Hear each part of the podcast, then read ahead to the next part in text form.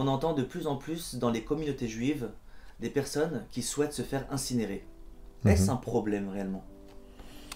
Oui, ça l'est pour celui qui est convaincu qu'il y a une vie après la mort, et ça ne l'est pas pour celui qui pense que, en fin de compte, quand on meurt, eh bien, on a vécu et on s'éteint comme une flamme. Alors pour lui, ce ne sera pas un problème, puisqu'il n'y a pas de suivi, il n'y a pas de suite. J'ai existé, qu'on prenne mes cendres et qu'on les disperse à travers le vent. Dans la Torah, pour nous les Juifs, il faut savoir que c'est carrément un péché. C'est considéré vraiment comme étant quelque chose de très grave. Pourquoi? On va donner trois raisons assez rapidement. La première, la plus connue de toutes, c'est que c'est un minag, c'est-à-dire une tradition de, de l'époque, des gens qui pratiquaient certains cultes d'idolâtrie qui avaient l'habitude de se faire brûler, comme on le voit encore en Inde et dans d'autres régions de certains continents.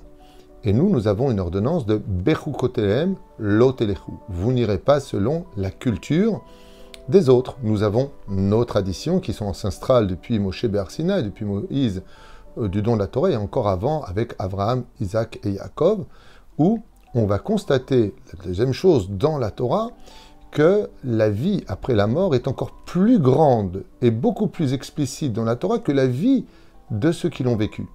Dans la section, hebdomadaire de Chaye donc dans la Bible, dans la Torah, on pourra constater que voici la vie de Sarah et on nous dit aucun mot sur ce qu'elle a vécu, mais surtout où est-ce qu'elle est enterrée. Il y a quelque chose de très important dans le judaïsme qu'on appelle le cimetière. Le cimetière, contre toute attente, a énormément de lois qui l'encerclent. Le Kohen ne peut pas y rentrer car c'est un endroit qui est impur pour lui. Par exemple, on rentre ses tzitziot, ses fils à l'intérieur pour ne pas se moquer des morts. Mais ce qu'il y a de très intéressant, c'est qu'on appelle l'endroit où se trouvent les gens qui sont enterrés Bet Achaim, la maison des vivants. Et pourquoi est-ce qu'on l'appelle comme ça Bet Achaim, la maison des vivants? Parce qu'on ne meurt pas.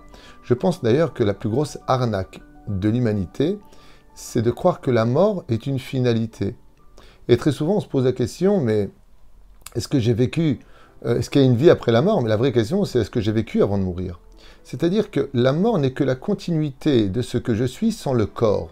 Et donc, dans la Torah, on prend en compte cette dimension extraordinaire de comprendre qu'après la mort, il y a le lieu de la sépulture, le lieu où on peut venir se recueillir, parler avec l'âme qui rejoint son corps, qui selon la Kabbalah juive, revient tous les 15 du mois en hébreu, tous les vendredis avant Shabbat le matin et tous les veilles de Rosh Chodesh. Ce qui fait qu'il y a un rendez-vous de façon hebdomadaire et mensuelle et annuelle entre l'âme et le corps. D'où le respect du corps. Et c'est pour ça que c'est extrêmement important de respecter dans le judaïsme les gens de leur vivant comme de leur mort. Quand on voit un enterrement juif, vous allez voir qu'à la fin, quand la personne est enterrée, on se réunit et la Chevra Kadisha, c'est-à-dire que les gens qui s'occupent donc, on appelle ça en français les croque-morts, mais c'est pas tout à fait le mot, on appelle ça la Chevra Kadisha, ceux qui font le, travail qui est sain autour de, celui qui est enterré, on demande pardon aux morts parce que peut-être qu'on l'a mal posé. Et donc, il y a un éveil qui est très important. Il faut savoir une chose. Le corps humain est composé de trois niveaux d'âme, qu'on appelle la neshama, le roach et le nefesh. Donc, on va appeler ça en français, c'est très difficile à définir.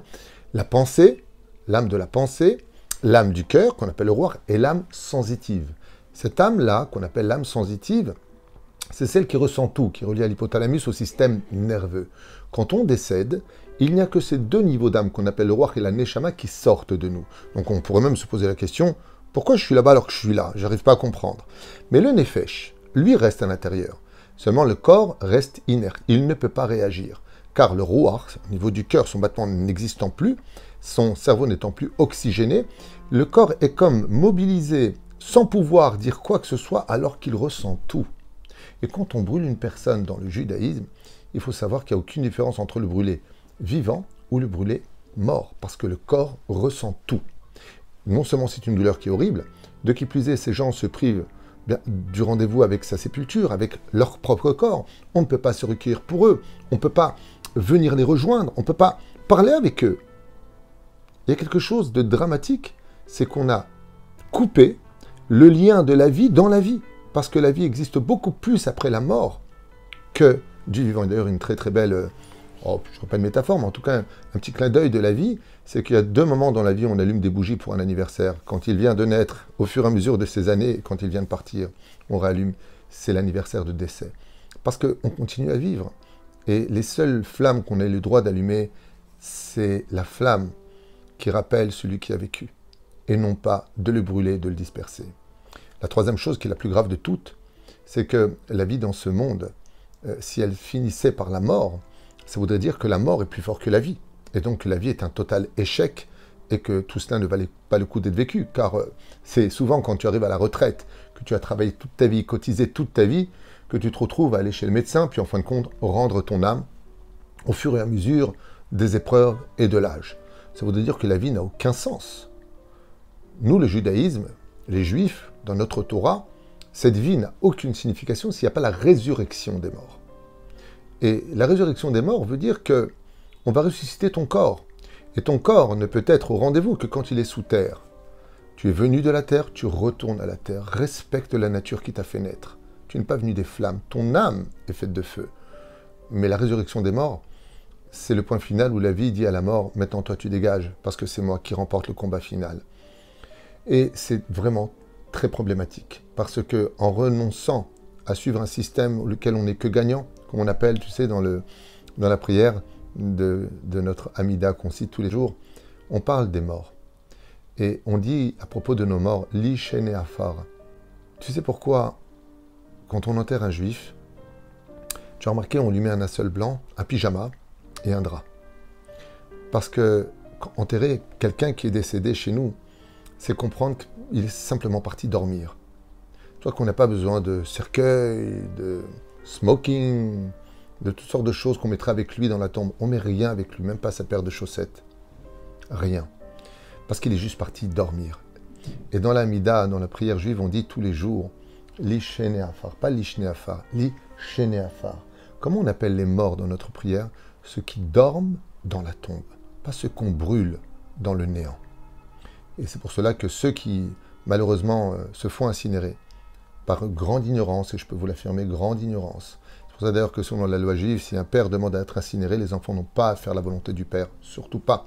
Parce que si le père savait la vérité, il ne l'aurait jamais demandé. Seulement malheureusement l'ignorance, la bêtise humaine, et puis des fois l'influence des autres peut mener un homme à prendre de très mauvaises décisions, et c'est dommage de se jeter en enfer avant même d'avoir été condamné pour y aller. C'est dommage de se jeter en tant que cendre alors qu'un juif renaît de ses cendres.